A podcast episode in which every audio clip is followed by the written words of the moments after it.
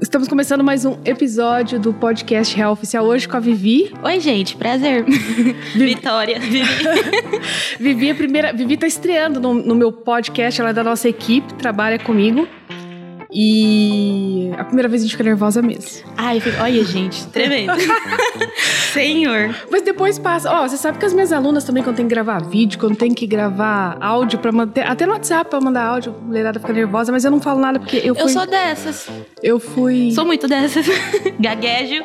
Aí tem que reenviar o áudio de novo, gravar de novo. Sou dessas. Ah, tá tudo bem. Tamo junto, gente. Ó, hoje é, a Vitória separou alguns pontos importantes sobre alguns temas, ou sobre, na verdade, sobre um tema que é. Sobre o que nós vamos falar? Vícios na caminhada newborn. Uau! Uh, suspense. Suspense. Palavra vícios é uma palavra forte, né? Pois é.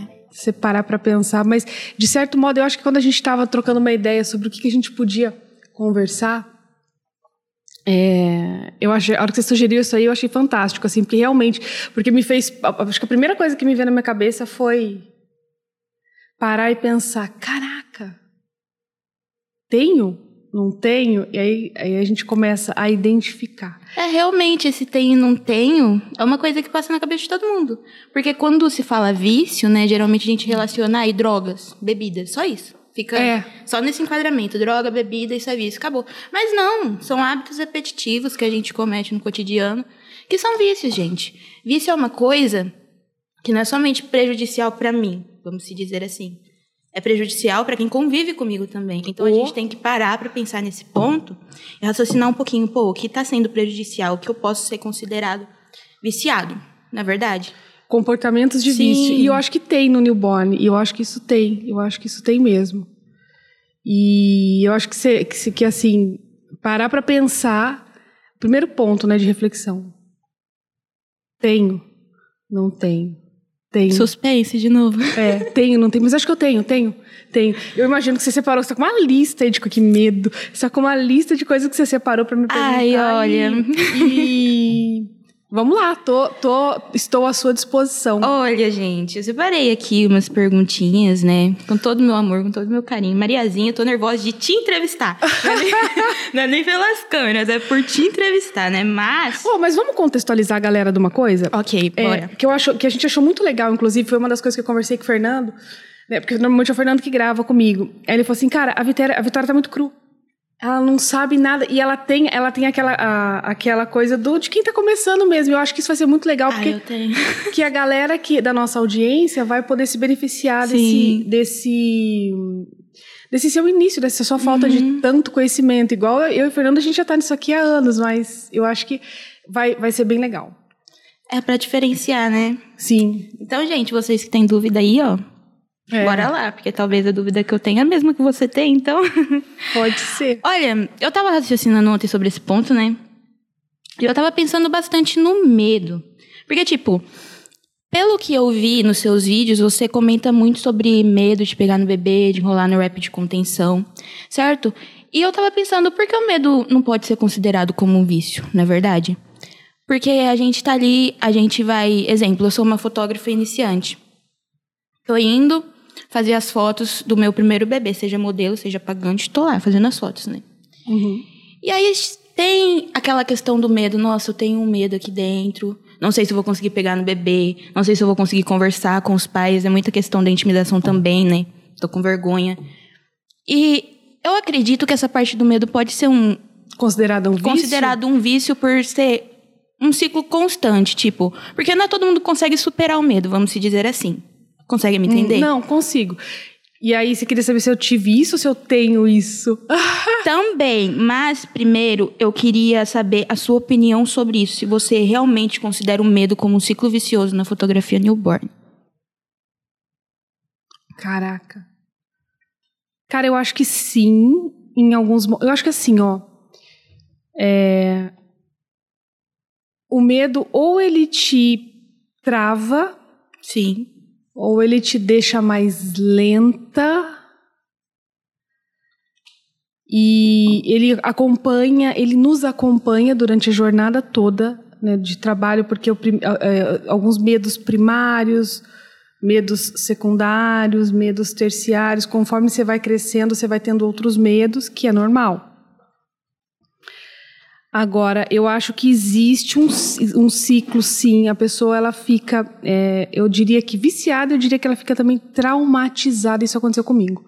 Porque, por exemplo, o primeiro newborn que eu fui fazer, é, errei pra caramba, né? Errei muito, fiz muita coisa que não deveria ter feito e tal. E o resultado foi uma porcaria. Sim. E, eu, e hoje eu olhando para trás, cara, eu fiquei, eu tive a oportunidade de fazer outros bebês e eu fiquei nesse, nesse, nesse vício, nesse ciclo, tipo assim, não sei se eu consigo.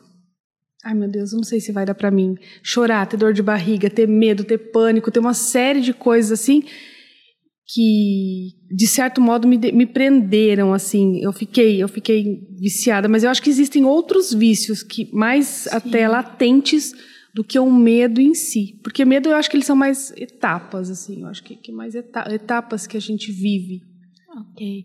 Mas é interessante, né? Porque não é todo mundo que pensa o medo como uma etapa, né?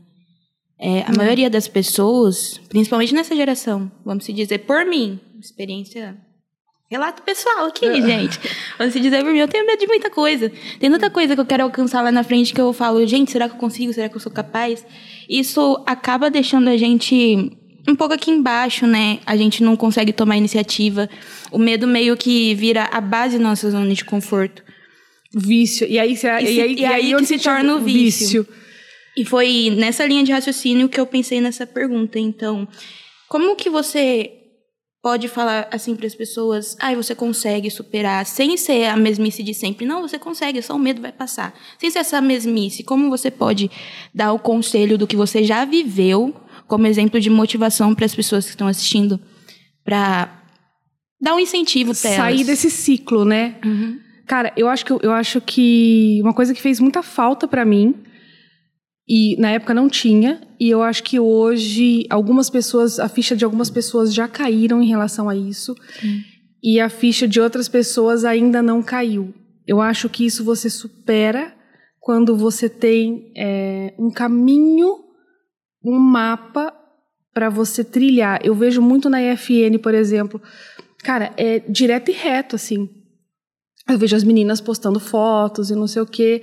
Pessoas que chegaram ontem no newborn, é, tiveram lá o seu estágio do medo, tiveram lá alguns comportamentos que, que, que não sei se, se, foram vícios em si ou não, mas assim. E que venceram isso. E aí, eu, e eu sempre paro e penso assim: cara, como que essa menina pode ter feito essa foto? Né? Não, eu, eu sei, ela, ela é minha aluna, ela segue meu método, ela estuda, isso, e essa parte eu sei, mas eu estou entrando no eu, assim, porque eu cara, eu demorei, na minha época, sei lá, um ano para chegar nessa foto, e essa menina chega e no primeiro, segundo, terceiro, quarto ensaio ela faz. Então eu acho que, para não falar para a pessoa assim, ah, esse medo vai passar, esse medo vai passar, mano, não vai passar. Nunca passa, né? Não vai passar. Não, é, ai, vai fazendo, vai. Não, não, não, não, não. Esse medo não vai passar. O que acontece é que o medo anda de lugar e em determinados momentos ele está mais latente, em determinados momentos ele está menos latente.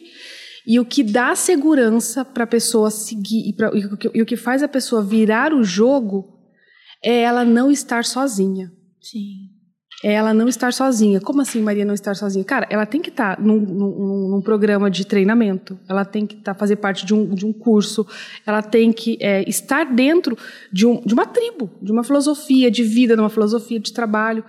Igual tem na FN, por aí. Eu vejo muito isso na FN, cara, com as alunas. É assim, é, é, tem, tem épocas, tem dias que a, que a comunidade fica quieta, tem dias que a comunidade bomba, e, mas eu percebo uma coisa assim, todas as. Isso, isso, isso é maravilhoso de ver assim. Todas as vezes que a gente tem lá um desabafo, uma pessoa que superou, uma pessoa que caminhou um passo que seja pequeno, é, existe uma união muito grande. E eu acho que essa união é importante porque em casa o marido não vai reconhecer. Eu já falei algumas vezes assim, cara, é, às vezes eu, eu, faço algumas coisas nos ensaios, assim, que eu, às vezes eu chego no ensaio assim, morta, velho, morta, morta. Mas com uma sensação maravilhosa de ter conseguido um negócio ou outro. E aí eu divido isso com o Fernando desde sempre. Sabe assim, gente, o Fernando é japa ainda por cima, sabe assim, o Fernando, o Fernando ele é blazer por natureza. E, e eu, ah, e o Fernando, cara, falei, ah, tá, beleza. Ah, o que é o jantar?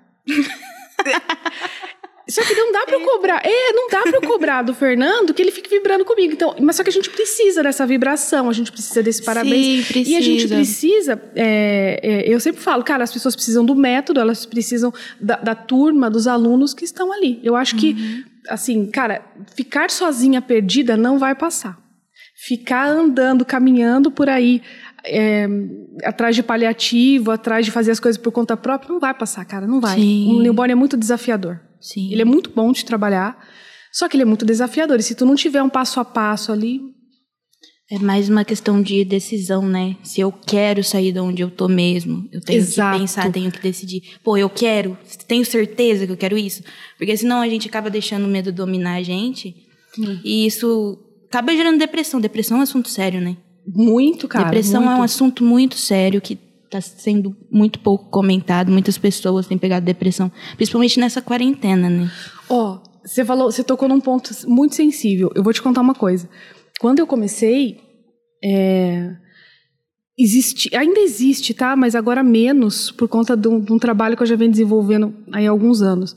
Mas cara, é, eu acreditei no começo que isso é muito sério, que todos os bebês dormiam, eu acreditei no começo que todos os bebês faziam pose. Sim. Eu acreditei no começo que eu tinha que ter uhum. um monte de coisa e um monte de coisa cara. E aí é, era uma pressão muito grande. E aí eu me via endividada no cartão, gastando o que tinha, o que não tinha, e o resultado não vinha, o resultado não vinha. Eu quase, eu quase fiquei depressiva. Foi, assim, foi, foi por muito pouco, entendeu? Porque o resultado não vinha, coisa não acontecia, não acontecia, não acontecia. E aí, assim, com uma graça de Deus e com muito suor e lágrimas, que eu acabei até por causa disso, até que eu desenvolvi o método FN, que é a vida real, cara, que é a vida Sim. que segue, que é o que acontece. Você fotografa comigo, você vê ali os bebês. Vejo. Tem, cara, tem horas que não vai rolar. Não... Giraia, gente. É... Tem mais giraia do que bebê que dorme. Exato. Já dizia Mariazinha. Exato. E aí, e aí só que assim, é, é, isso não está muito claro para muita gente que acredita no castelo, que acredita que. Verdade. E aí, isso gera é essa, essa. Sabe, gera uma sensação de, nossa, eu preciso ter um shusher, que é aquele. Shh, nossa, eu preciso ter um Lula Vibe. Cara, essas coisas custam 300, 400 reais cada uma delas. E você vê usar no ensaio aqui, custa pouco.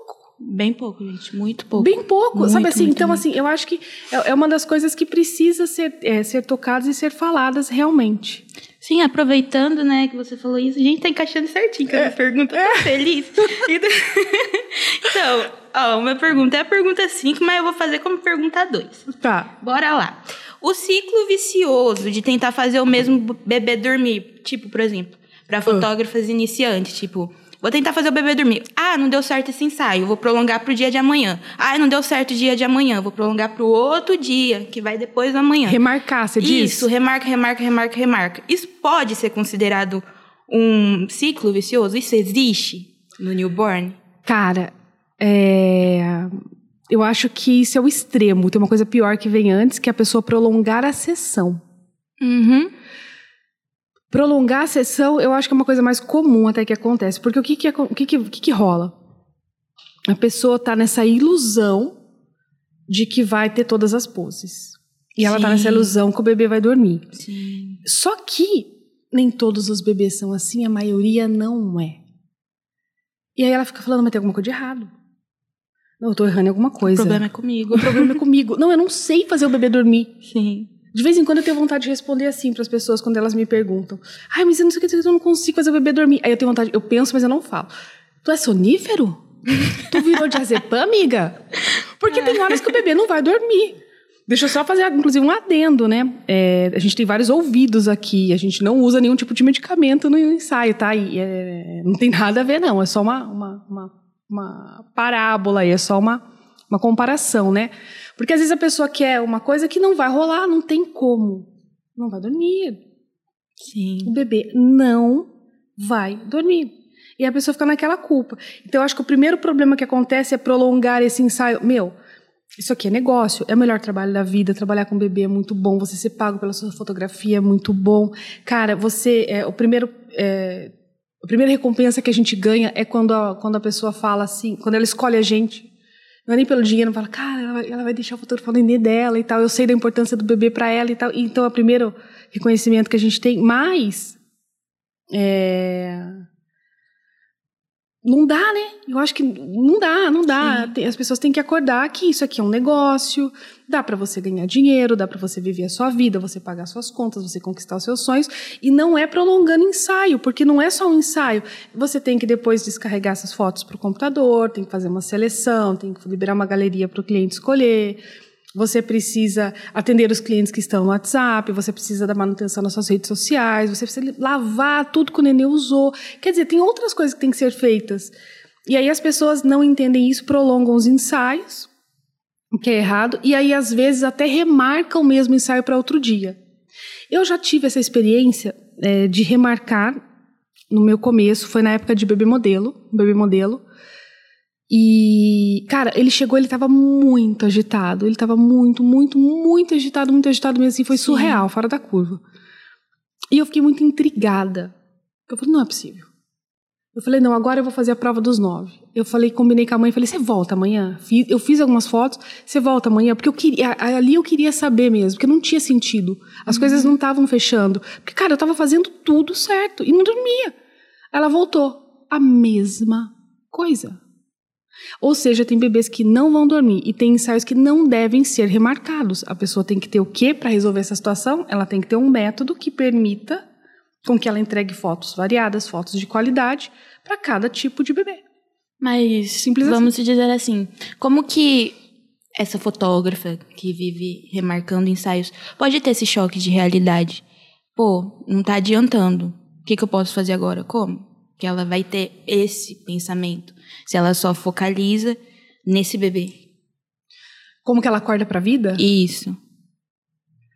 Cara, eu acho que muitas já acordaram. Eu vejo na EFN, eu vejo nas minhas alunas que assim, a minha filosofia de trabalho é muito clara. Muito escancarado, assim, vida real, segue o baile, deu, deu, não deu, não deu. É... Eu acho que tem muita gente viciada. Aí entra, acho que acho que entrou o vício, viu? Eu acho que tem muita gente viciada, porque eu percebo assim, né, nas alunas. Eu tenho alunas que elas entram completamente cruas. Elas, elas descobrem a fotografia newborn, aí na sequência elas descobrem que tem o meu trabalho e tal, enfim. E elas falam, cara, eu me identifico muito com a Maria, vou, vou, vou fazer o curso dela, vou seguir a metodologia dela. E aí eu vejo o desenvolvimento dela no decorrer do processo. Aí eu recebo outras alunas que já estudam há um tempo, que já estão no mercado há um tempo, que já estão nessa luta aí de, de tentar viver, ter o resultado real, Sim. real oficial, e ainda não tem. Cara, essas pessoas mais antigas, elas chegam com umas limitações na mente, assim, absurdas, absurdas. Elas chegam assim, porque o que, que acontece? Eu vejo que muito no começo da fotografia newborn, de um modo geral, é, criou-se muito pânico, né? Criou-se muitas dificuldades para vender facilidades. E, e, eu vejo que isso, isso, isso ainda, gera lastro em algumas pessoas que elas chegam completamente viciadas. E, e, é muito louco isso, é muito louco, porque, cara, quando você pega uma pessoa crua, e diga-se de passagem, é o perfil que eu mais gosto de trabalhar, você, você planta ali, cara, vai. Aí às vezes vem pessoas que têm esses problemas, que têm esses e elas não sabem que elas têm esses vícios. Elas demoram mais para a ficha delas cair. Você tem que ter mais, eu tenho que ter mais paciência como professora e demora muito, muito, muito, muito mais para que ela alcance o resultado que uma outra que não tem o vício. Mas olha só que engraçado, esse que é o problema do vício, né? A gente tem e a gente não sabe. É. Aí quando a gente é alertado assim, mas fala, eu não tenho isso. Aí depois você para pra raciocinar, pô, é verdade, eu tenho. Onde eu posso arrumar? Tem. Né? Cara, tem uma galera que, que procura pelo em ovo. Sim. E a pessoa procura pelo em ovo e ela e assim, e é o tempo todo para tudo. E aí esse processo que é maravilhoso de, de fazer fotografia de recém-nascido se torna um inferno, porque cara, que loucura que é. Mas porque isso, eu acho que é porque parte é porque eu acho que mistura muitas metodologias diferentes E esse é o caminho pro, pro insucesso, obviamente, se misturar. Oh. Uhum. E agora a parte eu acho que realmente muita gente não despertou ainda. E eu acho que, que é mais ou menos como na vida. É, eu acho que é mais ou menos igual consciência, sabe assim? Ontem eu estava assistindo uma palestra de uma amiga, tem nada a ver com fotografia. E aí ela estava falando, né, da, da parte da, da, moral, ela estava falando das coisas que a gente faz. E aí eu acho que muito, o, o Vitória, do, do, do, do resultado do nosso trabalho na fotografia e das experiências que a gente tem na fotografia, muito é resultado do que a gente pensa, do que a gente faz quando ninguém está vendo. Ó, oh, gente, pega isso aí. É. Em nome de Jesus. pega isso aí. É, é verdade. Eu, é verdade. Tem a ver com a moral. Sim. Tem, tem a ver com a moral. Tem a ver com a moral, tem a ver com a ética, tem a ver com. Claro, com os problemas, com os traumas, todos nós temos, né? Não, a gente, nem enfim. Todo mundo é, nesse ponto é muito parecido, mas eu acho que tem muito a ver com isso, entendeu? E aí, e aí essas pessoas elas já chegam com essas bagagens, esses, esses pensamentos completamente desconexos, assim, e completamente viciadas, viciadas, viciadas. Cara, tem gente viciada em comprar newborn. Tem, tem. Nossa, olha só! Feliz estou, gente! Tá batendo os teus. Olha, mas é claro, cadê? Onde que eu escrevi aqui? Ai, peraí. Então, né, no consumismo, eu tava pensando é. em questão do consumismo. Por quê? assistindo seus vídeos, olha, fio de cabelo, gente, vou ficar careca já já. eu tava assistindo seus vídeos, você fala muito, né? Que muita gente está preocupada em comprar, comprar, comprar é, props, headband, comprar manta, compra aquilo, compra isso, compra aquilo e não investe no que realmente tem que se investir, né? E o fator determinante do consumismo é suprir a necessidade de alguém, certo? Hum. Acabar com a ansiedade, acabar com aquela necessidade que ela tem por alguma coisa. Enfim, e isso tem por consequência o que você tinha falado anteriormente das dívidas, né?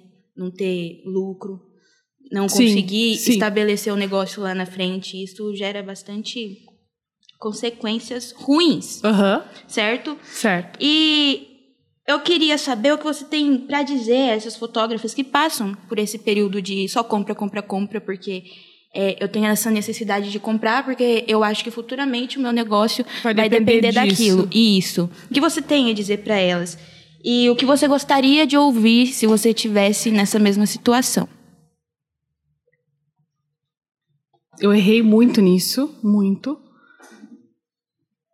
Errei, nossa, errei muito, errei brutalmente nisso. Porque assim, é, quando eu comecei, não existia vida real. Não tinha ninguém na internet falando assim, acorda pra vida, nem todo mundo vai dormir. É, fica de boa, cara, porque tem horas que vai dar, tem horas que não vai e tal. Então, assim, era, era, era uma, uma cortina, o newborn era muito uma cortina de fumaça. Sabe? De uma vida que não existe. Sim. De uma vida que não corresponde à realidade. Quando eu falo uma vida, eu tô falando assim, vamos trabalhar com newborn, vamos passar o cartão do cliente, vamos vender, vamos, né, fazer isso um, um, realmente uma profissão. Não tinha. Então, eu passei por isso, dessa história da compra. Porque era assim, eu olhava, eu tentava fazer 300 coisas e nada dava certo. Aí eu pensava assim, aí eu ia para a internet. E aí ia para o Facebook. E aí eu olhava e falava assim, eu já sei por que não deu certo. É porque eu não tenho aquele baldinho. Necessidade. Não tenho baldinho. Ah, mas se eu pedir pro Fernando, ele não vai deixar. Eu pegava dinheiro escondido e ia lá e comprava. Olha só. Olha só, gente. O dia que o Fernando viu o tamanho do meu desapego, ele quase me matou, mas tudo bem. E eu ia lá e comprava. Só que mesmo assim não dava certo. Então, eu acho que existe um vício nessa parte de compra. E agora, por que é que eu acho que existe esse vício? Tá faltando meta na vida pessoal. Oh, pega isso também. Tá faltando meta. A, a galera tá muito é, focada em vida de Instagram, em feed de Instagram. Que, cara, na boa, a gente só posta as melhores fotos no Instagram. Ninguém sabe por trás daquilo, o que né? Que foi exatamente. Quem, exemplo, quem é Maria por trás do Instagram? Ninguém sabe. Não, a Ninguém vida re... exatamente. E aí você vai lá, você posta o teu, a tua melhor foto e tal, e, a, e as pessoas que estão do outro lado, elas começam a achar que você só faz melhor foto. Sim. E não é. E na vida real não é. Na vida real você faz foto que mostra o nariz do neném, você faz foto que o posicionamento não está perfeito, você faz foto que você termina a sessão que você faz sem vontade de sentar num canto e chorar, porque não vai dar para postar nenhuma. Mas não é só sobre eu, sobre mim, é sobre o meu cliente, é sobre fazer o registro para ele, e não é essa pressão técnica tão grande Sim, que tem. com certeza. Não é essa, essa, essa, esse, esse peso, né? E eu acho que. E eu vivi muito isso, tá? Eu vivi muito isso porque eu queria ser perfeita e eu queria ser é, a fotógrafa que acertava em tudo, que era perfeita em tudo. E, cara, o dia que eu descobri que a vida real não era assim, foi quando eu comecei a vender foto ruim. Nossa, Maria, você está falando que você vende foto. Não, foto ruim, entenda que é quando. Eu, eu, gostaria de ter, tecnicamente, eu gostaria de ter o dedinho do bebê esticado, mas aí não deu para deixar esticado. Então, tecnicamente não está certo. Então, vamos chamar esse, essa falha minúscula de, de não estar tá boa, de foto ruim. Mas quando, quando eu comecei a perceber que os pais não enxergavam aquilo que eu enxergava, porque a foto estava bonita, porque a expressão do bebê estava boa, porque Sim. respeitou o recém-nascido durante a Sim. sessão, porque fez o que o bebê permitiu. E aí a ficha começou a cair. Quando eu subia a galeria com, com quando o bebê, quando os bebês faziam pose, subia a galeria lá com cinco, seis poses diferentes. E aí o cliente escolhia. Aí quando eu ia olhar que o cliente tinha escolhido, metade era foto de família. Então as coisas começaram a não bater. Fala, pera lá. O mercado me cobra e, e, fala que eu tenho que fazer 300 poses e não sei o quê, e não sei o quê, e não sei o quê, e não sei o quê. E eu faço. Quando eu consigo, eu faço. Eu solto fogos. Eu subo a galeria para mãe. E ela me compra metade foto de família? Ou ela me compra metade uma expressão do bebê que talvez não fosse a expressão mais comercial do mundo, mas para ela é legal e é importante? Sim. Eu comecei a despertar. Aí passou. Aí acertei, aí, acertei, aí eu, dentro do processo, e vivendo tudo isso na minha cabeça. E aí vivendo. Aí dali um pouco eu fazia mais uma foto e vendia. Aí eu adorava a foto. Vendia a foto, aí eu postava a foto no Instagram.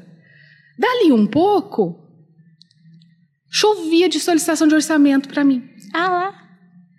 Não, é clássico. Be mi, é, tenho uma foto, é, é uma, isso aí é uma história clássico, cara. Be, a bebezinha, bonitinha, com essas roupinhas de rendinha, bundinha para cima, as costas aparecendo, uma graça a foto. Postei, foi clássico esse dia. Choveu de solicitação de orçamento. E aí o Fernando, na hora, a gente estava passando por mudança na Adora, não lembro o que que era, eu estava sem funcionário, não lembro, mas o Fernando é, entrou em contato, tipo assim, eu, eu no estúdio, porque até então o escritório estava em casa. Para de fazer store. Porque não tá dando conta que, cara, tá congestionando e não sei o que, não sei o que, tem foto de aniversário para entregar, Fernando puto comigo, sabe assim? Para de... Eu parei. Ali, ali eu parei. Só que daquelas solicitações de orçamento a gente vendeu para vários. Sim. E o mais chocante é que daquelas que eu vendi, quando eu perguntava para a mãe assim, porque né, quando eu, antes do ensaio eu pergunto, você quer uma foto do meu portfólio, alguma coisa que você viu e tal, tal, tal, tal, me dá uma direção, e enfim, né? Elas pediram aquela foto. Ali a minha ficha caiu um segundo momento, eu falei, puta que... Ixi, falei besteira, pô. Corta aí. Esse podcast não tem corte. Enfim, foi. Eu falei, mano do céu, velho. Quer dizer que, eu vou, que, que, que elas vão comprar as fotos repetidas mesmo que a outra usou? E ali foi que a minha ficha começou a cair. Que a minha ficha começou a cair. Eu falei, pera lá, então eu não preciso ficar comprando tudo que aparece? Então eu não preciso ter todos os próprios da moda, eu não preciso ter todas as roupinhas, eu não preciso ter tudo da moda?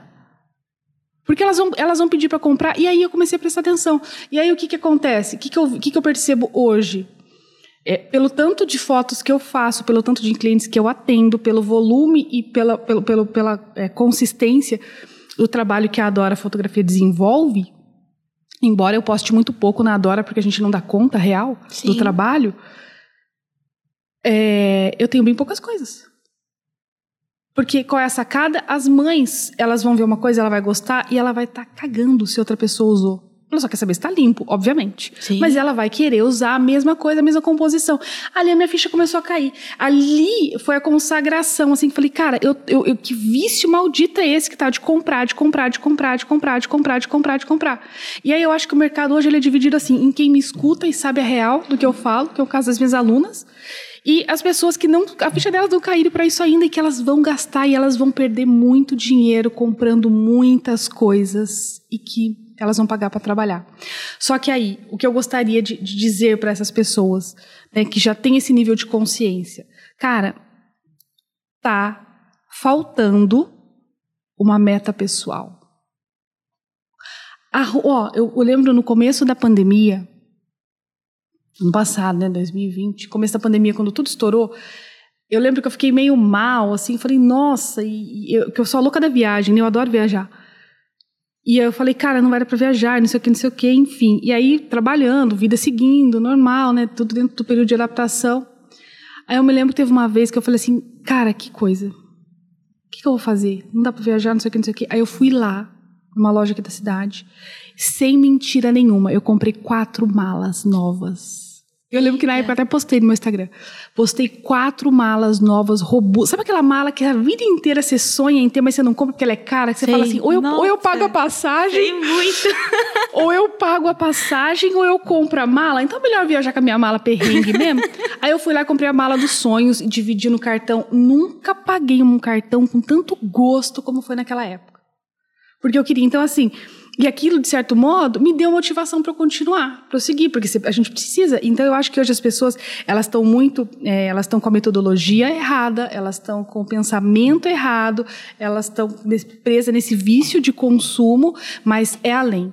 Tá faltando uma meta na vida pessoal. Arruma uma viagem para fazer, pensa num carro para você comprar, sei lá, organiza uma reforma na tua casa, não sei, bota um silicone, não sei, velho. Arruma uma é, uma meta material e tem que ser meta material mesmo maior. Sim. Igual às vezes eu vejo gente que fala assim, eu, eu brinco, agora nem tanto que eu tô, né, não dá para viajar mesmo, mas eu já, eu já planejei viagem pro Chile esse ano, Nossa. ano passado. Eu já viajei, planejei viagem para Disney, mas com, com esse negócio gente, de vacina. Disney, sonho de consumo. Não vai, não vai dar para ir. E aí eu lembro que. E eu divido muito disso nos no meus stories com a minha audiência. E eu lembro que muita gente fala assim: ah, eu vou, eu vou, eu vou. Só que a maioria das pessoas fala da boca para fora. Sim. Eu não tava, eu não falando da boca para fora, não tava falando da boca para fora não. Eu fui lá e comprei minha mala. Eu fui lá e comecei a juntar dinheiro. Eu fui lá e comecei a olhar as reservas de hotel com um ano, um ano e meio, dois anos antes. Quer dizer, e aí, e aí isso, toda vez que eu falava, cara, é, tá difícil, tá difícil, tem que trabalhar, tá difícil, porque você precisa de motivação. Eu lembrava, cara, eu tenho essa, eu tenho essa viagem para fazer, é isso que eu vou, que eu vou é, buscar. E aí isso é, essa meta material, normalmente na minha casa, no meu, no meu estilo de vida, ela sempre é viagem. E aí ela se transforma no assunto da família. Porque aí o que acontece? Eu envolvo meus filhos, porque, por exemplo, a Laura e o Fernando são os responsáveis sempre em fazer todos os roteiros. Eu e o Francisco somos os responsáveis por ir, por comer, por reclamar que tem que andar muito, para dar trabalho. Eu e o Francisco, e para organizar tudo é o Fernando e a Laura. Só que ali a gente começa, aí a, a gente fica à noite assistindo vídeo no ah sei lá vamos para tal lugar? Ah vamos o que tem de, de para fazer lá? Aí a gente começa a assistir todos os vídeos que tem daquele lugar. E isso envolve a família isso envolve as conversas de WhatsApp isso envolve o que a gente conversa no jantar. E de certo modo tira esse meu foco desse prazer instantâneo que é a Sim. compra de próprio de acessório tempo todo. Sim. Cara, tudo que eu. Tudo não, mas assim, até que a minha audiência é bem educada nesse sentido. Educada que eu digo de saber minha filosofia de trabalho, tipo, porque eu sou meio murruga nesse ponto. Mas a, a, galera o tempo todo é, onde você comprou? Onde você comprou? Onde você comprou? Onde você comprou? Onde você comprou? Onde você comprou? Para, vai arrumar uma viagem para fazer. A gente vai viajar, tem que fazer, vai viajar. É, mas é verdade. porque assim, senão você fica o tempo todo vivendo a vida do outro e você fica o tempo todo vivendo só para esse trabalho. Cara, o trabalho é legal, tal, tudo, mas é mais legal você levar para outras coisas. Eu acho que esse é um vício gigante no newborn, cara. É. É um vício gigante. Realmente. Gigante. É, como você estava fa falando, né, sobre Instagram e tal. Eu perdi, gente. Me desculpa, eu tô seguindo o roteirinho aqui, tá bom? Eu não me perco, eu tô me perdendo com o roteirinho. Então, vamos achar aqui. Pode beber água? Pode, pode, pode, pode. O Fernando fala. Eu, eu, lembro que quando eu gravo com o Fernando, o Fernando fala assim. Ele me traz pro tema.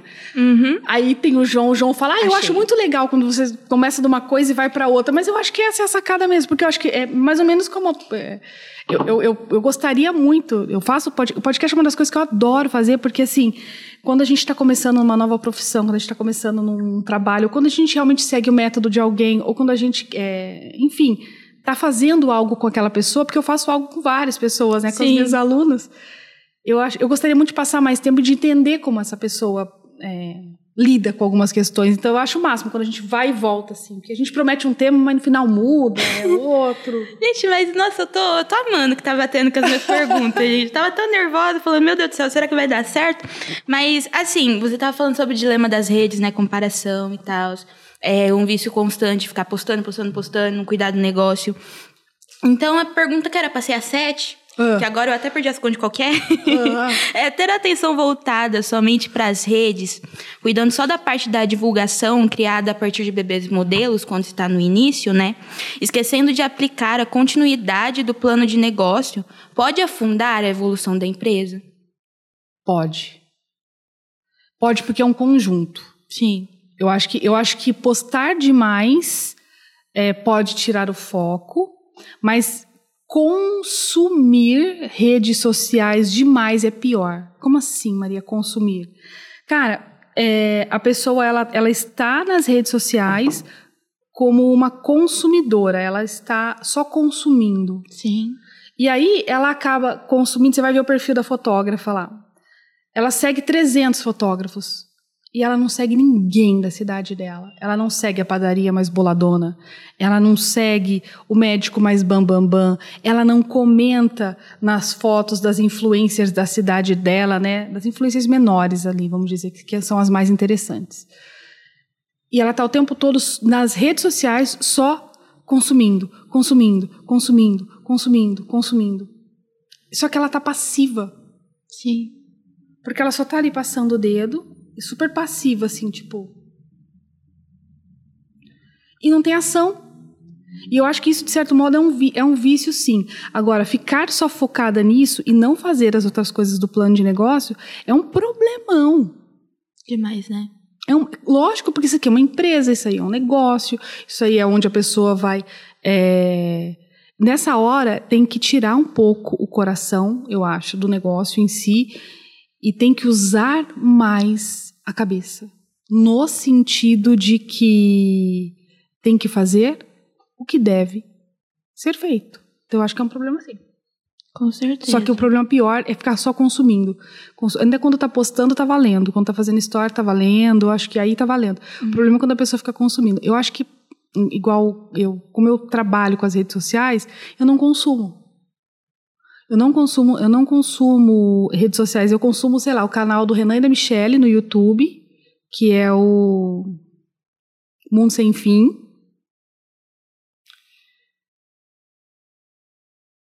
Felipe Castanhari também no YouTube, que eu acho. Eu amo o canal dele. Eu amo também o canal dele, amo Felipe Castanhari.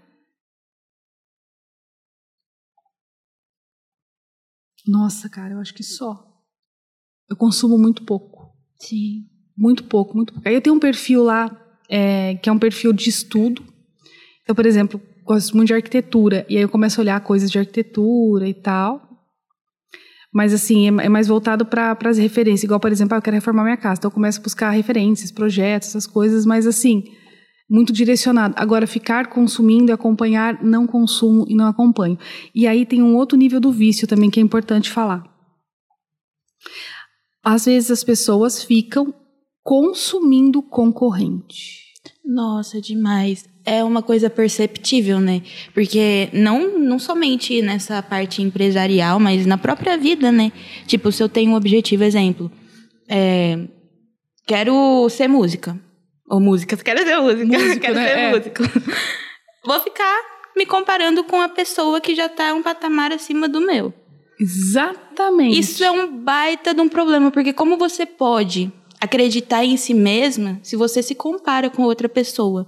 O que, que a outra pessoa necessitou para chegar lá em cima? Ela acreditou nela, né? Sim, e ela fez o que tinha que ser feito. E ela tá lá. E ela ralou, provavelmente. Sim. Então, eu acho que isso é um vício também, porque a pessoa fica é, olhando o concorrente. E aí, nesse ponto, cara, eu, assim, eu sou, de um modo geral, eu tenho alguns pensamentos muito.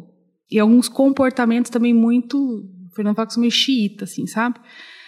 Muito sem meio termo. E com concorrente, eu também sou sem meio termo. Cara, concorrente, tu faz pesquisa duas vezes por ano, olha o preço, olha o que tem que olhar, o restante acabou. Não, se tu não olha, tu bloqueia. Tu bloqueia por quê? Porque às vezes você clica na lupa do Instagram e aí, se você clicar na lupa, é, ele vai te sugerir contas, as contas parecidas. Algoritmo, Porque o né? algoritmo vai te sugerir, uhum. exatamente. E aí eu não quero nem que apareça para mim no meu algoritmo. Eu não quero ver nada, porque eu não quero ser contaminada, porque eu não quero é, ter contato nenhum. Porque a partir do momento que você tem contato, você, você perde, você perde o foco. Tem um negócio que o Philip Kotler fala, e ele é genial, cara. Ele é o papa do marketing. E. Ai, não sei se foi o Cotter. É, foi o Cotter que falou isso aí. Que é, chama assim miopia de mercado. Você entra num processo de miopia de mercado. Porque é o que acontece? Todas as vezes que você toma uma decisão olhando pro concorrente, tu tá errando. É, não tem jeito, mas erra Ó, mesmo. Você vai errar. Eu me lembro uma vez, e eu aprendi isso a duras penas. Eu me lembro uma vez no varejo, trabalhava no varejo, e aí existia lá eu e uma outra loja. E aí, essa, essa outra loja é infinitamente maior do que eu, né? Em termos de volume, de faturamento, de tudo. E eu menor e tal, mas posicionamentos diferentes, mas enfim, vendíamos basicamente a mesma coisa. Quase que a mesma coisa. Sim. Mas eu tinha um conceito mais de boutique, uma coisa mais assim. Olha que chique, Maria chique, gente. Aí existia uma determinada marca de produto que ela tinha uma segmentação. Era uma segmentação assim, tipo, ah, essa categoria minha de produto vai para a loja mais popular. Ah, essa outra categoria de produto aqui, essa vai só para boutique. Essa categoria de produto aqui vai para as lojas intermediárias e tal, não sei o quê. Meio que uma triagem. É, exatamente, isso se chama segmentação. Uhum. E essa categoria de produto aqui, essa aqui vai para os mais estilosos, que são para as lojas dos estilosos. E aí eu com muito, com muita perspicácia na época consegui vender essa do muito, muitos estilosos, né? E que era uma marca, e era legal, e era não sei o quê, e era não sei o quê e tal, e todo mundo queria, e bombando, e eu consegui.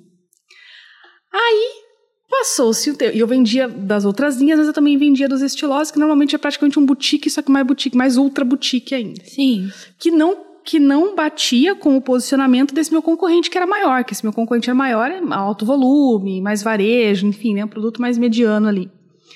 E a gente estava nessa época no mesmo condomínio, no mesmo shopping. Inclusive éramos, éramos vizinhos. E eu sempre adorei, né? Antigamente se fazia revista, né? E eu comecei inclusive fotografando para a revista da loja. E aí eu fiz, fiz uma revista, não sei o que, não sei o que. Aí eu muito é, me achando, fui lá e porque assim, as pessoas do shopping, do, do, da praça de alimentação, das outras lojas, elas consumiam muito, né? Você acaba consumindo de onde você está perto. Igual aqui, eu vivo tomando sorvete no chinês, coisa que eu jamais iria pra tomar sorvete, mas eu, eu acabo consumindo por causa da proximidade. Sim. Aí eu peguei e botei uma revistinha na, na caixinha deles. Tipo, olha, eu tenho, você não Que tem. ousada! Exatamente. Olha, eu tenho, você não tem. Eu tenho, você Chupa, não gente, tem. olha aqui, eu tenho. Exatamente. Ó, na tua cara aqui. Exatamente.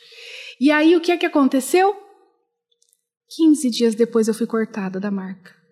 Eita, eita, eita. Eu continuei com a linha básica, né? Ah. Como ele também tinha, meu- como o concorrente tinha, mas essa linha boladona eu fui cortada. Minha gente, mentira? Verdade. e aí, naquele dia eu aprendi o, o- a, a famosa frase: um bom cabrito não berra. é verdade. E aí o que acontece? A partir. Mas por que, que eu fiz isso? Por- primeiro, por vaidade. Bota um tiquinho de arrogância. Orgulho, gente, orgulho. Bota o orgulho lá na frente, mas o foco no quê? No concorrente. Vai lá com foco no concorrente pra ver o que, que vai dar pro teu negócio. Dá merda. Dá Uma merda. linda de uma Dá. merda. E as pessoas fazem isso o tempo todo. Só que aí tem uma coisa, eu acho que quando a pessoa tá com esse vício e com esse foco em concorrente, eu acho que o problema até nem é esse. Em si, por si só. Porque isso aí por si só já vai dar um monte de cagada. Sim. No médio e no longo prazo. Isso vai dar muita cagada no médio e no longo prazo. O problema é mais embaixo. Qual seria o problema mais embaixo? Começa com I e termina com A. Insegurança. Olha. Tu não tá segura da parada, tu tá se sentindo ameaçada, tu sabe que tem, sabe assim, o teu, o teu alerta é, acendeu e aí tu não tá sabendo como lidar com isso de forma interna. E aí, na pressão de você com você mesmo, nas elucubrações, tu começa a meter os pés pelas mãos. E aí você iguala a oferta do concorrente.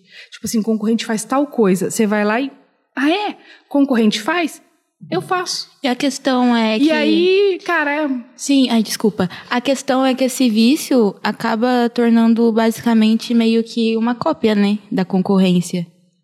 Porque se a cada vez mais eu quero produzir o que ele produz, eu, Eu vou acabar diferente. ficando igual.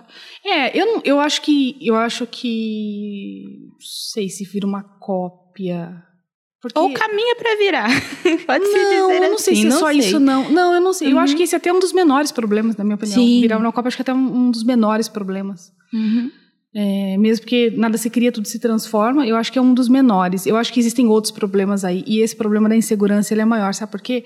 Porque a partir do momento que tu age dessa maneira, com foco no concorrente, e, você, e as pessoas agem com foco no concorrente quando elas ficam só rolando feed e elas não fazem igual eu de colocar a cartinha lá na, da- lá na, na caixinha de correspondência dele. Que eu botei em todas, eu podia não ter colocado na dele Sim. né? Eu podia, se eu fosse esperto, não tinha colocado na dele.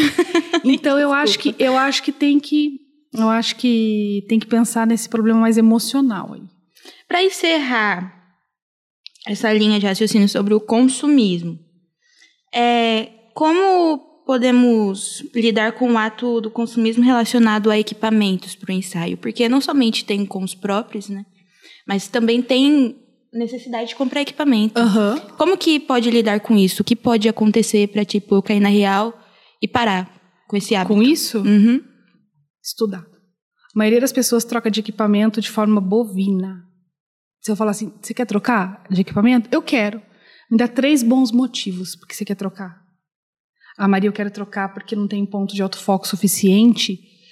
E eu fui fazer um ensaio ali, não sei o que, não sei o que do bebê, e eu já tentei três vezes técnica de reenquadrar, ou já tentei três vezes é, resolver o, o enquadramento na edição e não gostei. É, uma, é um tipo de perfil. Mas a maioria das pessoas não, não sabe. Elas querem trocar porque elas acham que o equipamento boladão vai resolver. E não é o equipamento. É a técnica. Sim. Não é. Eu já fiz aniversário de cliente com uma câmera, num problema que eu tive uma vez, com uma câmera, uma câmera e com uma lente que eu vou te contar, que já saiu de linha, que você acha por 1.500, 1.200 reais hoje para comprar. Não tem muito tempo isso. E eu fiz o aniversário de um cliente, cara, e esse cliente, um dos clientes que eu mais amo, assim, uma das famílias que eu mais amo, e só que pessoas super exigentes e que já tinham tido experiências ruins com outros profissionais de fotografia, não da minha cidade, Sim. mas já tinham tido outras experiências. Ou seja, eu não estava vendendo para bicuia. Eu estava vendendo para gente que estava pagando caro e queria qualidade. E eu fui lá e fiz.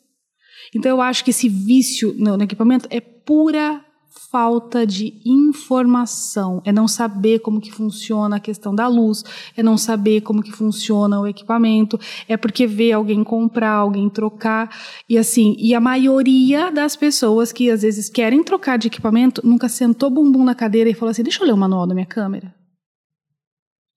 Tipo, deixa eu entender, deixa eu, deixa eu dar uma fuçada nisso aqui. que será que serve isso aqui na minha câmera? Por que será que essa configuração? Deixa eu fuçar nisso aqui. Deixa eu fazer um clique da- dessa planta aqui. Vou fazer, vou, vou mexer na configuração. Fazer. Elas não têm essa iniciativa. Sim. Logo, acaba entrando por pura falta de informação, acaba entrando nesse ciclo de consumo, tipo assim, sabe? Deixa a vida me levar, a vida leva eu, e vai indo, e vai indo, e vai indo, e vai indo, e vai indo. Aí o que acontece? No início as pessoas não percebem esse, esse, esse comportamento, esse vício, não percebe isso. E demora, isso atrasa o desenvolvimento, porque esse dinheiro que tinha que ter ido, que esse dinheiro que foi para trocar um, um equipamento ou comprar um equipamento desnecessariamente, é, teria que ter ido para a parte da teria que ter ido primeiro para a educação, obviamente, porque Sim. sem educação você não, você não vira nada no newborn, essa é a verdade. Mas depois de ter educação, né, de, de conhecimento, a pessoa teria que ter ido atrás de, de entender o que é composição comercial e investir em composição comercial, porque isso faria ela, isso faria é, ela dar um salto, o método e, a, e, a, e uma foto acertada. Só que aí ela só percebe isso quando ela quando chega nessa parte que a ficha dela cai. Eu tenho uma aula que ela é clássica. Essa aula ela é clássica na EFN e ela é a aula onde a esposa chora, marido não vê. ela é a aula onde a pessoa ela assiste essa ela assiste essa aula, ela come uma barra de chocolate depois porque ela fica mal. É uma aula clássica, ela chama-se Armadilhas. Ui.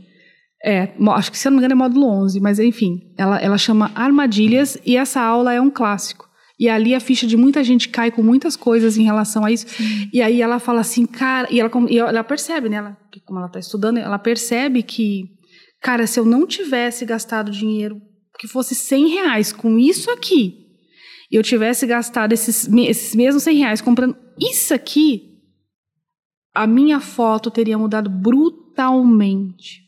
Então, assim, eu acho que ali a ficha cai um pouco nesse sentido, assim. Te cortando, é. Hum, que eu não cortei, me desculpa de novo. É pensando assim, existem as pessoas, né? Que realmente a ficha delas cai e, existe, e elas querem consertar o problema, mas também existem as pessoas que a ficha dela cai, mas só que ela ainda insiste no mesmo erro. Porque ela se recusa a aceitar que ela está fazendo sim errado, ela se recusa a aceitar que ela tem que melhorar nesse ponto. O que você tem para falar para essas pessoas que têm uma noção sim de que está fazendo uhum. errado, errado, mas só que não querem parar de fazer errado. Tipo, acha que tem alguma coisa errada no que você está falando também, porque não pode ser somente aquilo. Deu para entender? Uhum. Tipo, ela ainda acredita na verdade dela. Sim. Cara, eu acho assim, ó, existem metodologias diferentes existem formas de chegar no mesmo resultado de formas diferentes. Sim. Isso é fato. Eu não sou a dona da verdade. Agora, é muito complicado quando você vê por A mais B. E eu te mostro muitas coisas na EFN por A mais B.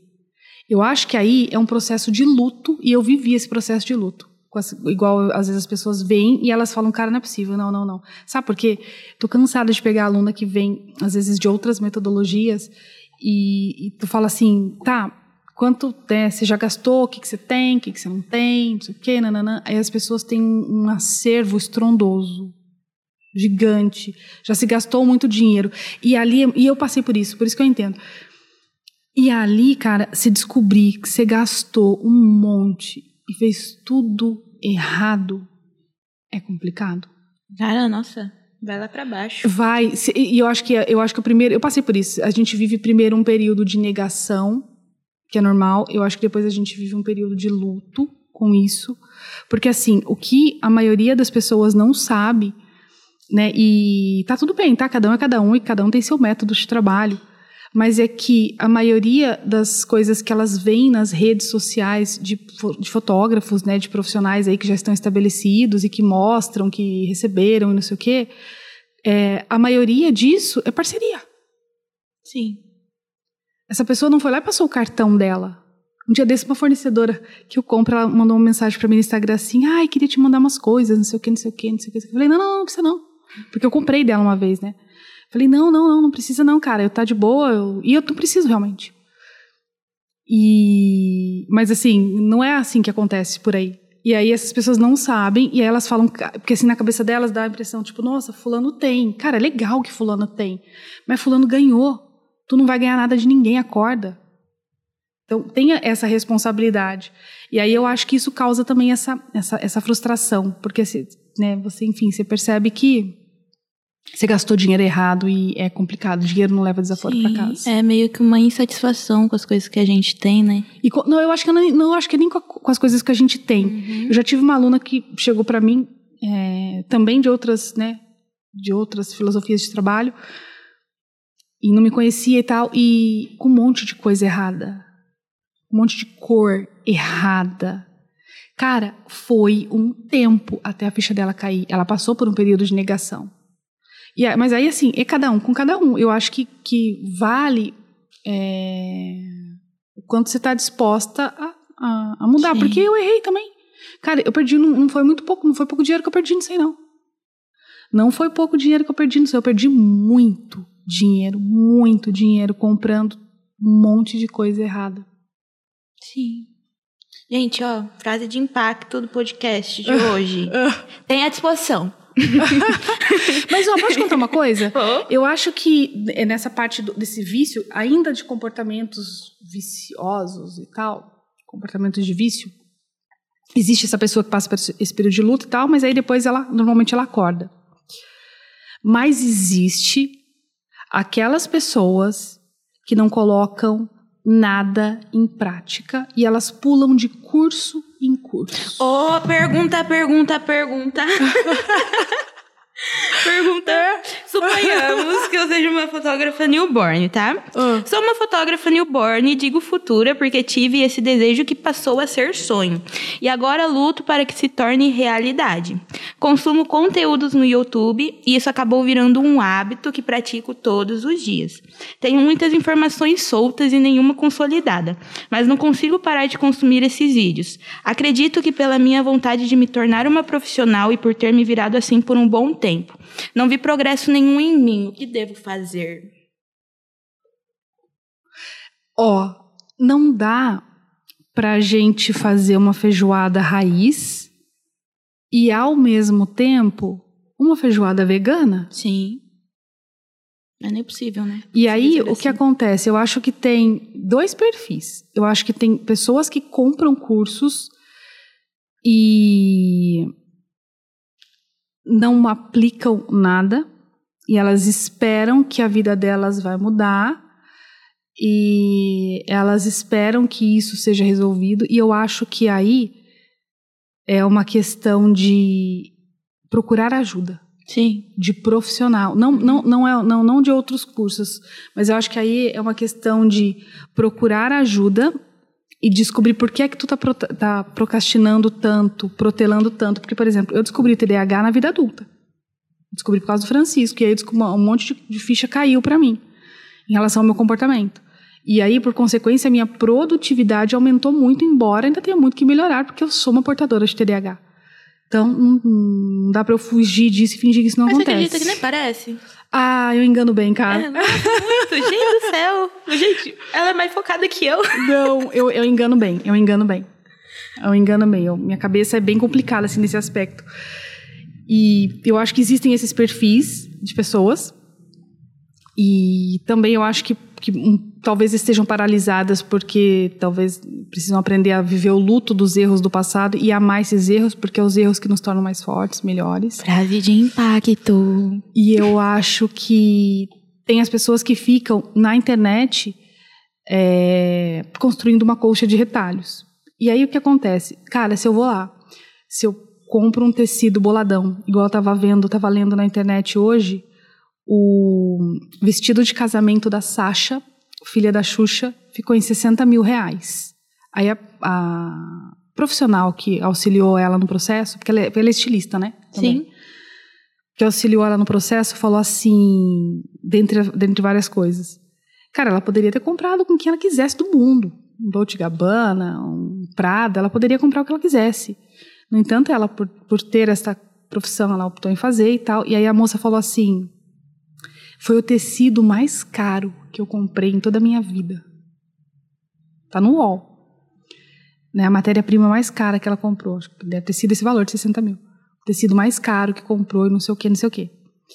E aí é o seguinte: quando você tá na internet consumindo vídeos de uma pessoa, consumindo vídeos de outra pessoa, na- participando da live de todo mundo e, e- e pegando uma dica aqui, pegando uma dica ali, essas pessoas elas ainda estão no jardim da infância do negócio elas estão é, é, nu- numa fase ainda muito preliminar do que realmente é a fotografia newborn profissional.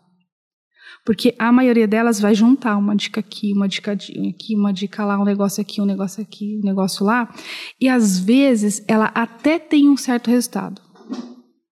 Só que como ela não segue uma metodologia, e qualquer, qualquer que seja, né? Como ela não segue um método, um passo a passo, uma coisa que seja linkada uma com a outra, intrínseca, ela deixa de ter o resultado que ela poderia ter. Sim.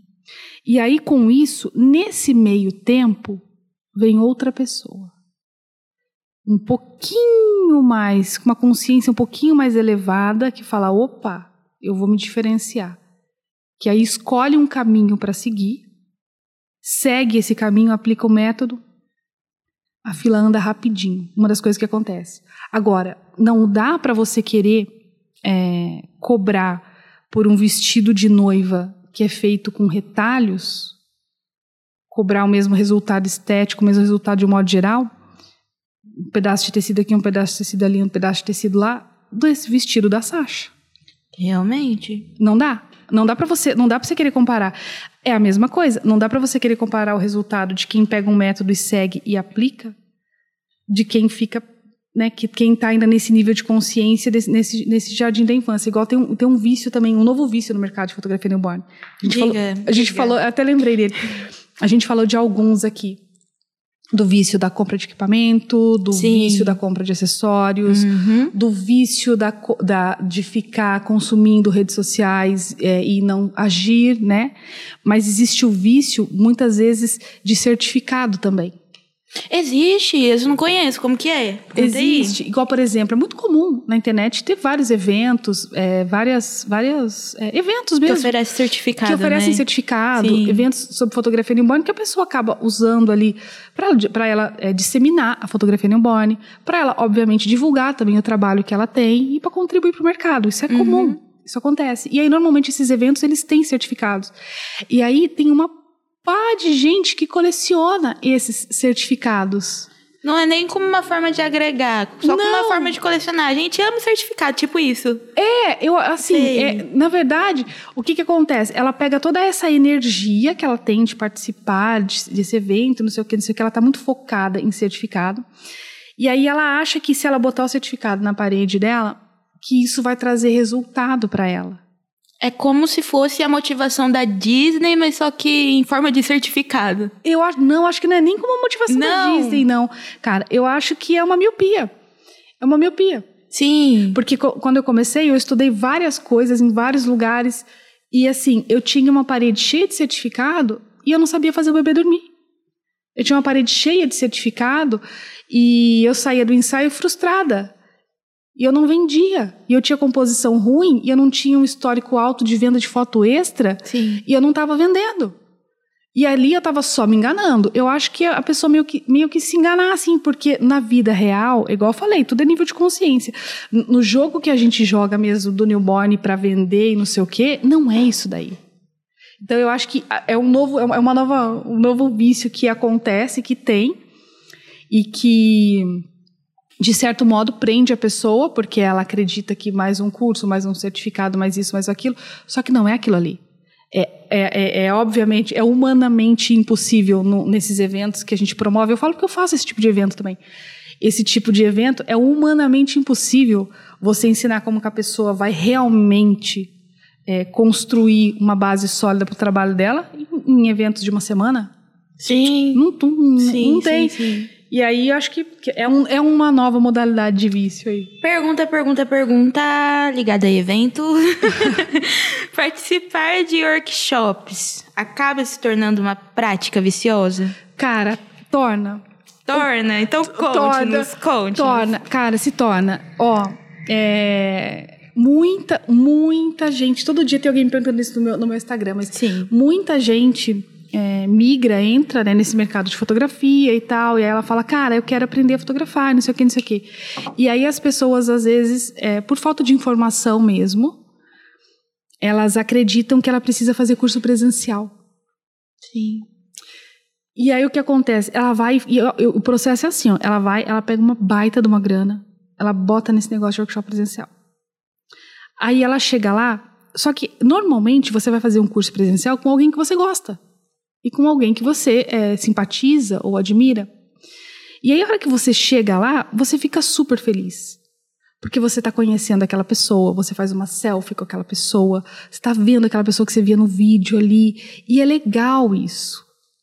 E aí chega um ou dois bebês, quando os bebês comparecem, né, no workshop presencial, porque às vezes acontece de não comparecer e ser com boneca. Ah, é mesmo? É. Não sabia nem que usava bebê. É. E aí chega lá, a pessoa, ela faz, não sei o que e tal, e aí você pega a pessoa, né, o professor monta o- a composição, monta a luz, monta tudo, praticamente pega no teu ombro e fala, baixa aqui, vem assim, vira assim, faz. Aí a pessoa faz a foto. Aí ela pega a câmera dela, é cognitivo. Uau! Olha a foto que eu fiz. Eu que fiz. Eu que, porque eu aprendi. E ali, ali a sensação de recompensa dela já tá feita, que ela fala, nossa. E ali ela faz amizades, e ali sai para almoçar, depois volta, tem segunda parte, beleza. Ela pega as coisas, dá tchau, vai embora, fica feliz e posta textão nos, nas redes sociais. Chega na cidade dela. Aí dali uma semana ela arruma um bebê modelo, se ela tiver sorte ou não, porque normalmente nesses workshops não ensina como que você trabalha com bebê modelo, porque é outra metodologia que não tem nada a ver com cliente pagante. Quando ela vai praticar, ela não lembra de nada. Lembra? É, a questão da memória de longo e curto prazo, né? Exatamente. Sim. Ela não lembra porque aquele conhecimento que ela teve acesso ali naquele dia, ele ficou só no campo do curto prazo. Sim. Para essa informação se tornar um conhecimento para sua memória de longo prazo, precisa da fixação, precisa da repetição. Né? Isso não sei o que fala, é ciência. E aí a pessoa não consegue fazer. Só que como ela ficou muito feliz no workshop, como ela ficou, ela, ela, porque ela, ela, né, ela, fez a foto, caramba, ela fez, a câmera é dela. Como ela fez, essa é uma memória que está latente. E ela fala, cara, eu preciso de mais um. E ali ela começa. Tateada aqui, tateada ali, tateada de lá, fala, meu próximo workshop vai ser com fulana. E ela vai e faz e acontece a mesma coisa. Ciclo vicioso. Ciclo vicioso. Aí ela vai, não sei o que, não sei o que, ela volta. Aí dali a pouco ela começa a ter uma melhora na foto dela. E isso demora. Ela começa a ter uma melhora na foto dela e não sei o que, não sei o que. Vai e fala não. Aí começa a vir uma sensação diferente. Porque daí ela começa a falar assim, cara, mas aí o marido cobra. Aí começa a falar, nossa, mas eu já gastei 10 mil, 15 mil em workshop presencial, cara. E até agora nada, e até agora nada de vender, e até agora nada disso. E começa aquela pressão em casa, não sei o que, não sei o que. Aí sabe o que ela fala? Diga. É fulaninho que vai resolver. Ela vai para um outro workshop. Vício. Exatamente. Vício. E aí ela chega lá, é o mesmo processo. Então, vai um tempo até a ficha dela cair que não funciona. Mas aí, exemplo, a pessoa, você falou que ela compra de certas pessoas que ela tem total admiração. Sim. Como pode ser, ser considerado um ciclo vicioso, certo? É, não é todo mundo que a gente vai admirar, né? Então, deu o limite das pessoas que eu admiro. Eu vou acabar consumindo de outras pessoas que eu nem sequer conheço? Não cheguei nesse nível. Não? Não. Eu cheguei no nível assim, de, de perder dinheiro é, com pessoas, obviamente, que achava que, que ia resolver, que ia ser legal. Eu vou te falar uma coisa, na minha opinião, workshop presencial é caça-níquel. Uhum. Porque a experiência que eu tive foi de caça-níquel, entendeu? Agora, contudo, todavia, se tu for no workshop presencial e essa pessoa filmar a prática de tudo que aconteceu ali da técnica ensinada, e ela te der essa gravação por um período de tempo, e ela te der um suporte organizado, porque não tem suporte. Você sabe o que é suporte de, de workshop presencial? Não, diga. Grupo de WhatsApp. Ah, grupo! É grupo. E aí o que acontece? Não é uma metodologia. Sim. Enfim. E aí não, não resolve. Aí fica meio que uns assuntos É, soltos, né? Mas aí você sabe o que acontece? O final dessa história, a pessoa não prospera no newborn e não domina o newborn, só que a conta tá chegando, o marido tá olhando, as coisas não tá indo, ela vira fotógrafa de mini sessão. E ferrou todo mundo. Aí ela vira a rainha da mini sessão, nada contra, tá? Eu também faço mini sessão, mas eu faço mini sessão quando eu tô motivada para viajar. Que fique claro. Porque mini sessão realmente é um desgaste muito grande de equipamento emocional, psicológico, físico, e eu não sou mais uma mocinha. Agora, ela, ela ou ela faz workshop presencial, ou ela. Ou, ou- presencial não. Ou ela vira fotógrafa de acompanhamento, ou ela. Oh, meu Deus! Ou ela vira fotógrafa de mini Eita, sessão. Jesus. E aí, ou senão, ela começa a abrir o leque para acompanhamento. E aí ferrou de vez. Porque para vender acompanhamento tem que estar boa no newborn antes. Olha só, gente, dicas valiosíssimas aqui, exclusivamente pra É. vocês. Ai, Jesus, estou me sentindo aqui. Tá bom. Maria pergunta que não quer calar. Fazer o shh é viciante? Ah, eu tô sentindo uma piada nisso. Deixa eu ver. Não, ó, fazer isso aí não. Mas é, pegar o bebê e, e trançar a perna é. ah, é? É. Conta, por quê? É, meu Deus do céu. E às vezes, porque às vezes eu, eu percebo isso, né? Porque a gente tá tão acostumado a pegar o bebê pra fazer a pose da bundinha. E a hora que você pega assim, às vezes você nem vai fazer essa pose e a, e tua mão já faz assim, você fala, opa, essa não é, agora é sentadinho. Isso vicia. Agora, o chi não vicia, não. Não, porque tem hora que eu tô em casa, né? Aí, principalmente em dia de ensaio newborn. Aí eu tô em casa, tranquila, e do nada vem a Maria na minha cabeça. Shhh, aí eu, meu Deus do céu, o que que tá acontecendo, né? Mas, enfim, brincadeiras à parte. Vamos voltar pro centro aqui do negócio, né? Olha, seres humanos possuem um hábito muito estranho de só querer elogio. Elogio daqui, Ah. elogio de lá, elogio de não sei lá das quantas, mas quer elogio. O ser humano é baseado em elogio, certo? E pensando a respeito de feedbacks, o vício somente comentários bons a respeito do trabalho de fotografia newborn é prejudicial até que ponto?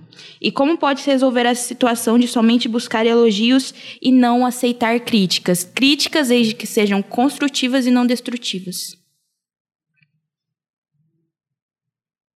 Eu acho que o feedback positivo, ele, é, ele, ele tem um papel importante, Sim. mas tem uma coisa.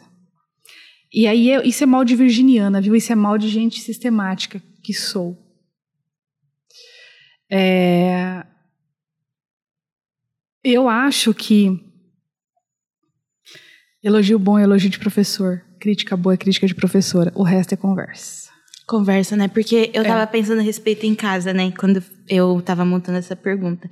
Eu pensei assim, a gente, é, como eu falei, a gente tem o incrível hábito de querer só, Só elogio, só elogio, só é. elogio. E geralmente, os elogios que a gente busca, que a gente procura e que faz a gente permanecer na área de conforto e não progredir, são elogios de pessoas, quem? Nossos parentes, que a gente vê necessidade de receber elogio deles. Nossos parentes, nossos amigos, pessoas que gostam da, gente, abre aspas, Não, fecha aspas. Eu, eu acho que, cara, eu, eu, resumo isso, eu resumo isso, é, vai passar e é importante o reconhecimento sim, mas tecnicamente, a única crítica que vale a pena é do professor. Positivo, Sim. positivo ou negativo. Porque a pessoa que. Porque assim, ó, é uma relação muito louca, mas tu pagou pra essa pessoa, concorda comigo? Uhum. Logo, essa pessoa, ela é a mais interessada do planeta em que tu resolva isso é, e que tu tenha um bom resultado. Então, ela não vai ter dó de te falar o que tiver que ser falado para melhorar, e assim como ela vai reconhecer isso. Eu acho que essa é uma, é uma grande sacada. Com certeza. O pessoal já tá dando até sinal. Eu acho que nós passamos o nosso tempo. Passamos? A gente passou? É. Então, passamos. então, é. Ficou. Ficou. Já deu mais de uma hora. Ficou. Ah, então, ai, mas tá tão gostosinho. Olha, gente. Então vamos, vamos fazer a última para encerrar, então. a última, gente, última. Me desculpa, é que eu fiz até a mais, né? Ai, enfim. O que fazer para deixar de dar atenção somente às poses do bebê e priorizar o ser humaninho que está em suas mãos? Módulo 4 e módulo 5. módulo 4 e módulo 5. Eu acho que, cara, é. Eu acho que o primeiro é você ter. é, Isso, isso vai de novo de encontro com aquilo que não quer é, calar. Tudo isso vai se resumir a quem você é a hora que não tem ninguém olhando. Sim. A hora que a hora que tá você com você mesma, a hora que você sabe é, até onde você pode ir com um bebê, porque cara, igual a gente estava comentando esses dias, nossa, mano, às vezes os pais chegam aqui para fazer ensaio, eles dormem, eles ficam no celular. E às vezes eu acho que eu, eu acho que eu, que eu tenho essa mania, não essa mania, né? Você também percebeu isso, mas às vezes eu acho que eu queria que os pais ficassem ali, fotografando, tirando foto, e filmando e, e confetando a gente, e às vezes eles falam: "Ah, Tá aí, tá dando as fotos, vai logo, Maria, faz sua parte igual. Então, assim, eu acho que. Eu acho que a gente passa por isso. Eu acho que a gente, eu acho que a gente passa por isso, assim, por esse. Por esse, esses sentimentos. Agora, tudo vai se resumir a quem você é a hora que não tem ninguém olhando.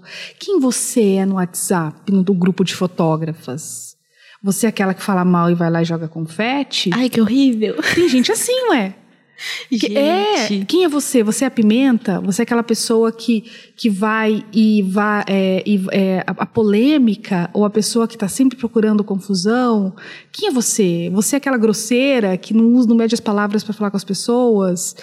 É, quem, eu acho. Por, que- por que eu tô falando isso, né? Você fala, mas o que tem a ver com a pergunta? Porque eu acho que, cara, Eu acho que quando você está com o recém-nascido nas mãos, o que vai sobressair é a tua ética.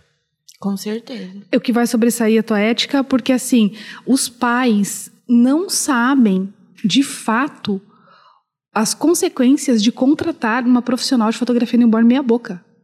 Ou uma, ou uma fotógrafa ruim. Ou uma fotógrafa que tem foco demasiado e exagerado fora da curva em poses. Ela, tá- Porque ela buscando só quer assim. a foto, né? Ela só quer a foto. Exatamente. Os pais não sabem. Graças a Deus ainda não sabem. Porque o dia que acontecer uma tragédia, cara, vai ser ruim para todo mundo no mercado, assim, mas. é, o fato é que se você só, você só se liberta disso quando você entende qual é o seu papel na fotografia newborn, por que é que você está ali, quem é você com você mesma, quem é você com aquele ser humano indefeso que está ali, que horas que você pode tentar uma pose de novo, que horas que você está percebendo que o bebê é, é, não vai rolar. E aí não é mágica, é, é- é conhecimento adquirido. Que tipo de conhecimento? Igual, por exemplo, na EFN a gente trata isso na parte de fisiologia, na parte de conhecer o recém-nascido. Então, quando eu conheço um bebê e quando eu sei que ele é, é, que ele está se comunicando comigo durante o ensaio todo, eu sei até onde eu posso ir e até onde eu não posso ir, entendeu? Agora, Sim. como que eu aprendo a linguagem dos bebês? Estudando. Não tem outro caminho, cara. Não tem outro caminho. Eu tava hoje no banheiro. e aí eu tava com o celular e eu nem eu não uso eu não uso Facebook, mas eu ah, antes de eu entrar no Facebook, na comunidade, na verdade, né? Aí eu levei meu celular, tava no banheiro, e aí é, eu tô em alguns grupos, assim, de Facebook, que são grupos de desapego e tal. Eu tô muito mais para estudo do que para consumir. Né? Eu não consumo nada. E aí eu vi uma pessoa postando lá assim. Nossa, é óbvio que eu não vou falar nada, né? Mas assim, é, pessoal, estou entrando no mercado de fotografia, estou, estou montando um estúdio e estou procurando coisas de é, acessórios de newborn, de acompanhamento. Meu WhatsApp está aqui, me mandem, é, tipo assim, a pessoa né, procurando pessoas que estivessem vendendo isso. Aí eu falei, Senhor, conto eu, conto, conto você, Jesus. Porque assim, eu sei onde isso vai dar. Eu sei onde isso vai dar. E. Enfim, até nem sei porque eu falei disso. Acho que eu nem sei porque eu cheguei nisso, né? Mas que a gente estava falando dessa parte da. da onde isso da onde isso vai resultar realmente. Eu acho que o resultado é quem é você. Quem é, é é mais ou você? menos é mais ou menos assim. É, quem sou eu quando, eu quando eu não estou com o celular nas mãos, né? Quando eu não estou no store. Nossa, isso é muito interessante se pensar. É, é tema até para um podcast, né? Oh, Um dia, um, dia eu, é, um dia eu vou contar aqui as peripécias, as, as histórias dos bastidores que ninguém sabe.